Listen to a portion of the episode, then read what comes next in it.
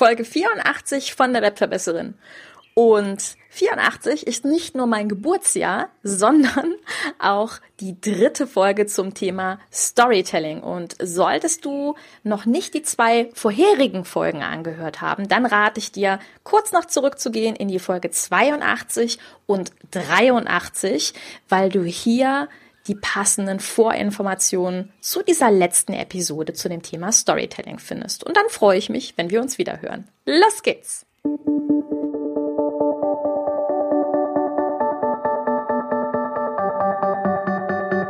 Mit Webinaren erfolgreich. Der Podcast, mit dem du als Trainer, Coach oder Berater online sichtbar wirst. Erfahre hier, wie du dich und deine Expertise durch Webinare gezielt sichtbar machst.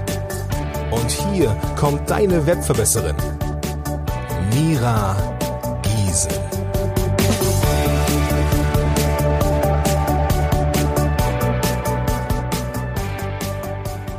Hallo, liebe Webverbesserer, schön, dass ihr wieder eingeschaltet habt.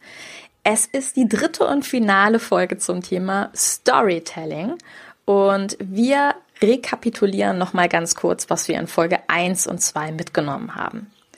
In Folge 1 ging es erstmal generell um das Thema Storytelling und es ging darum, dass du verschiedene andere Geschichten findest und dir regelmäßig Vorträge von anderen anhörst, um immer mehr ein Verständnis dafür zu entwickeln, wie andere Geschichten erzählen und auch was für Inhalte überhaupt interessant sein können, wie sie verbunden sind mit den Aha-Effekten, über die wir in Folge 2 gesprochen haben. Es geht also beim Storytelling darum, eigene Geschichten zu finden und sie mit Lösungen, Aha-Effekten, die ich daraus entwickelt habe für mich, für mein Leben, zu verbinden. Und es wird auch Geschichten geben, die haben nicht unbedingt einen Learning oder einen Aha-Effekt, aber die sind unterhaltsam. Und die kannst du sehr schön bei Zahlen, Daten, Fakten oder mit Zahlen, Daten, Fakten verbinden, um hier wieder eine Auflockerung des Publikums zu bekommen. Ja, und jetzt sind wir bei Schritt Nummer drei. Du hast also deine Geschichten entwickelt, du hast einen Aha-Effekt oder einen Unterhaltungswert für dich entwickelt.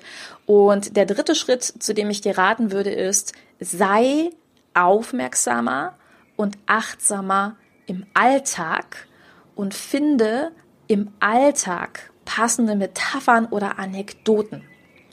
Vielleicht erinnerst du dich noch, ich habe ein paar Folgen zuvor, und zwar auf der Folge 80, von meinem Inspicon-Vortrag erzählt. Einem Vortrag, auf dem ich von der Mülltonnenkrankheit erzählt habe. Und genau das ist so ein Verbindungseffekt, den ich genutzt habe.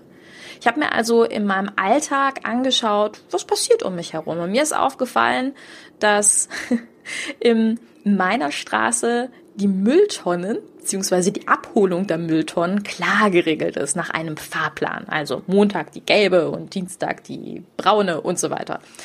Und irgendwann hat ein Nachbar aus Versehen die gelbe Tonne an einem anderen Tag rausgestellt. Und der Effekt war einfach so witzig, weil die ganze Straße aus Verunsicherung heraus ebenfalls die gelbe Tonne rausgestellt hat. Und die Verbindung, die ich hier zu dieser Anekdote gefunden habe, du merkst, auch hier habe ich wieder eine Verbindung gesetzt, war einfach, dass ich mir gedacht habe, wow, das ist wie bei uns Selbstständigen, die dieses ich jetzt auch Syndrom haben. Ja, die also sagen, okay, der und der stellt die gelbe Tonne raus und bevor ich jetzt irgendwas verliere oder falsch mache, beziehungsweise meine gelbe Tonne nicht abgeholt wird, mache ich das auch. Das heißt, wenn Anna anfängt, plötzlich Instagram Stories zu machen, Instagram Live Stories, und du siehst das und du sagst, ja, ich muss das jetzt auch machen. dass es einfach diesen Effekt hat, ja? Von ich muss jetzt auch, weil ansonsten erwarten mich negative Konsequenzen. Und die Mülltonnen haben mir doppelt so gut darauf gepasst, weil irgendwann ist bei uns allen einfach, ja, der Anschlag erreicht. Irgendwann ist halt einfach alles voll und ich kann nicht mehr tun. Ja, die Mülltonne ist voll. Das heißt nicht, dass Social Media Müll ist, aber das heißt einfach, dass mein Volumen oder das, was ich leisten kann, irgendwann erreicht ist. Und das meinte ich mit der Mülltonnenkrankheit, dass man irgendwo auch den Stopp für sich setzen muss und sagen muss, okay, warte mal, was macht für mich Sinn? Und nicht danach zu handeln, zu sagen, was machen andere? Also, der nächste Schritt für dich ist, offen, offen, mit offenen Augen durch deinen Alltag zu gehen und zu schauen, was findest du für Learnings? Was findest du für Verbindungen zu deinem Business, zu anderen Informationen, die dich vielleicht gerade beschäftigen in deinem Alltag? Und das ist ganz witzig. Manchmal findet man das beim Spielen äh, von Kindern, wie die miteinander umgehen. Ja, was das für unsere eigene Kommunikation ähm, ausmacht, weil Kinder zum Beispiel wahnsinnig gerechtigkeitsorientiert sind. Und das, also ich könnte dir tausend Beispiele nennen. Ja, geh im Supermarkt mal mit offeneren Augen durch die durch die Gegend. Schau dir die Menschen an, schau dir ihre Emotionen an und hör dir natürlich auch die Geschichten anderer an. Ja? Und wenn wir auf unsere eigenen Produkte schauen, dann gibt es einen ganz wichtigen Satz zum Thema Storytelling. Achtung, nicht deine Geschichte mit dem Produkt ist immer vordergründig interessant, sondern die Geschichte deines Kunden mit dem Produkt. Ich wiederhole es nochmal. Nicht deine eigene Geschichte mit deinem Produkt ist vordergründig interessant, sondern die Geschichte, die der Kunde mit diesem Produkt erlebt oder erleben wird. Was meine ich damit? Ich nenne dir mal ein paar Beispiele. Die Firma Apple ist nicht beliebt bei uns allen, aber hat es wirklich raus, Geschichten zu erzählen, in denen es um das Produkt beziehungsweise den Kunden und das Kundenerlebnis mit seinem Produkt geht. Und zwar ist mir immer noch im Hinterkopf der Apple Spot zur neuen Apple Watch, also zu der Uhr, die Apple rausgebracht hat. Und da haben die das Thema Liebe sich genommen. Und ich meine, hey, was, was löst mehr Emotionen aus als Liebe? Wow. Und das, was die in diesem Werbespot gezeigt haben, war nicht etwa die neuen Features der Apple Watch und was die alles kann, sondern sie haben jede Menge Szenen genommen mit Paaren. Also eine Szene, in der eine Dame im Museum sitzt, ein bisschen traurig auf ihre Apple Watch guckt und dann sieht sie, dass da plötzlich ein Pfeil nach links eingeblendet wird als Nachricht. Sie guckt nach links und da steht er und überrascht sie, weil er auch im Museum ist. Oder ein anderes Paar, das mit der Apple Watch ein Hotelzimmer öffnet. Ein nächstes Paar, das ein Selfie auslöst mit der Apple Watch. Ein übernächstes, das sich streitet und dann sieht man in der nächsten Szene, wie er sich I'm sorry äh, entschuldigt über die, über die Nachricht über die Apple Watch. Das heißt, das, was sie gemacht haben, waren Geschichten zu erzählen. Und ich habe mal meine Teilnehmer zählen lassen, wie viele Geschichten in diesem einen Spot drin waren. Es waren 17 Stück und nicht ein technisches Feature. Es ging ausschließlich um dein Erlebnis und das Erlebnis des Kunden mit der Apple Watch. Wow. Oder was ich auch ganz großartig finde, ist Ben Jerry's. Ben Jerry's ist eine Eiscremesorte, kannst du dir gerne mal anschauen. Und Ben Jerry's schafft es immer wieder, mich persönlich zu flashen, denn sie entwickeln großartige Werbebotschaften. Und zwar haben sie jetzt ein Eis, ähm, eine Eiscreme-Werbung rausgebracht, das ist total großartig, auf der ist ein großer und ein kleiner Löffel zu sehen, in der Mitte ein Ben Jerry's Eis.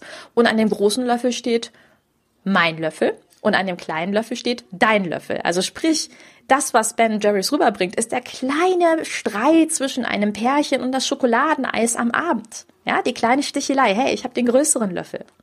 Oder was sie auch gemacht haben, ist ähm, ein neues Eis, Cream and Cookies.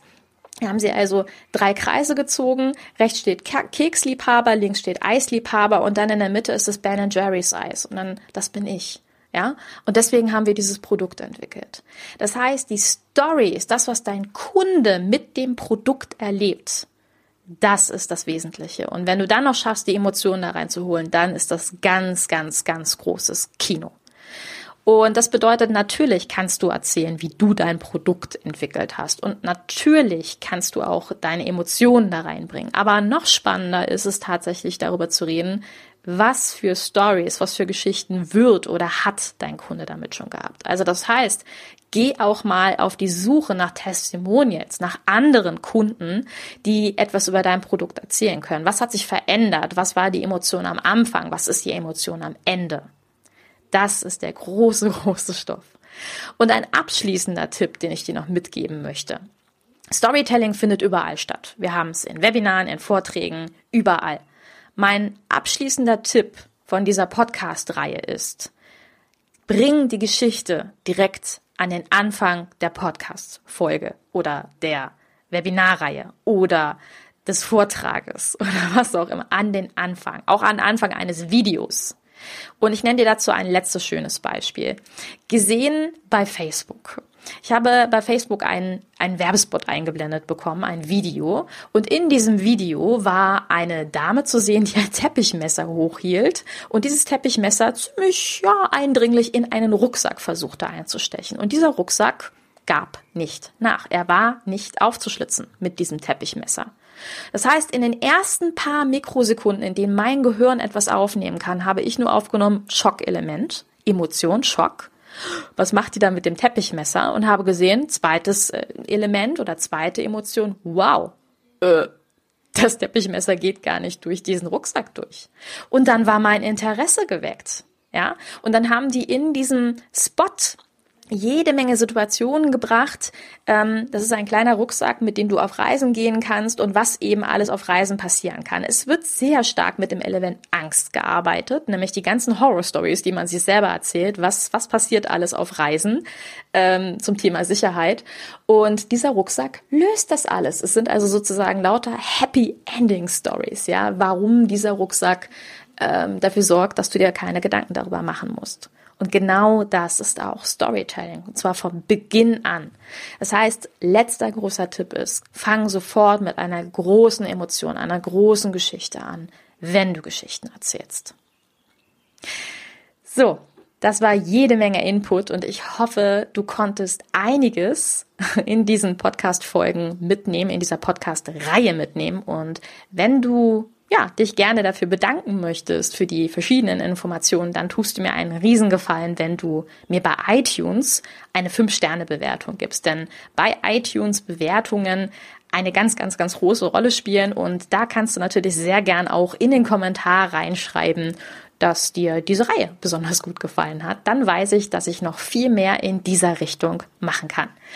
Ich wünsche dir ganz, ganz viel Spaß beim Geschichten sammeln, Geschichten erzählen und einfach mit offeneren Augen durch die Welt laufen. Und verbleibe bis bald. Deine Webverbesserin, deine Mira. Ciao.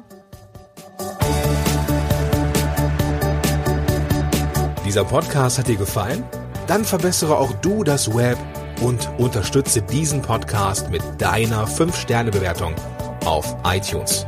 Und für mehr Informationen besuche www.webverbesserin.de. Bis zum nächsten Mal.